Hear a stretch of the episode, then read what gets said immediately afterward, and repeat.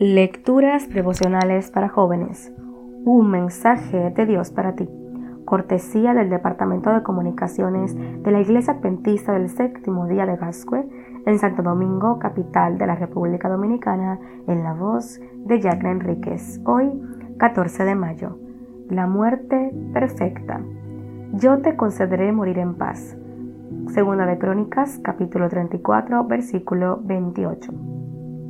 El doctor Richard Smith publicó en la revista médica británica que el cáncer era la mejor manera de morir. Esta fue su justificación.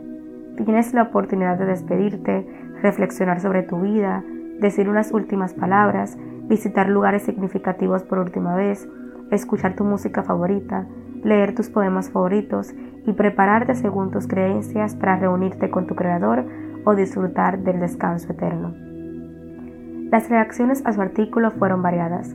Una gran parte de quienes opinaron dijeron que él era un tonto, pues el que se muere de cáncer se gasta y pudre en vida, y no veían la bondad de morirse de algún tipo de cáncer. Nadie quiere morir. Esa es la realidad humana. Por eso no creo que haya una muerte a la que podamos llamar perfecta. Una de las razones por la que le tememos a la muerte es que sabemos muy poco sobre ella. La información más confiable sobre la muerte está en la palabra de Dios, en cuyas promesas podemos modificar nuestras esperanzas futuras. Allí se nos dice que Dios ha proporcionado la solución final al problema que supone la muerte. El Señor mismo, con voz de mando, con voz de arcángel y con trompeta de Dios, descenderá del cielo. Entonces los muertos en Cristo resucitarán primero Luego nosotros, los que vivimos, los que ya hemos quedado, seremos arrebatados juntamente con ellos en las nubes para recibir al Señor en el aire. Y así estaremos siempre con el Señor. Primera de Tesalonicenses capítulo 4 versículos 16 y 17.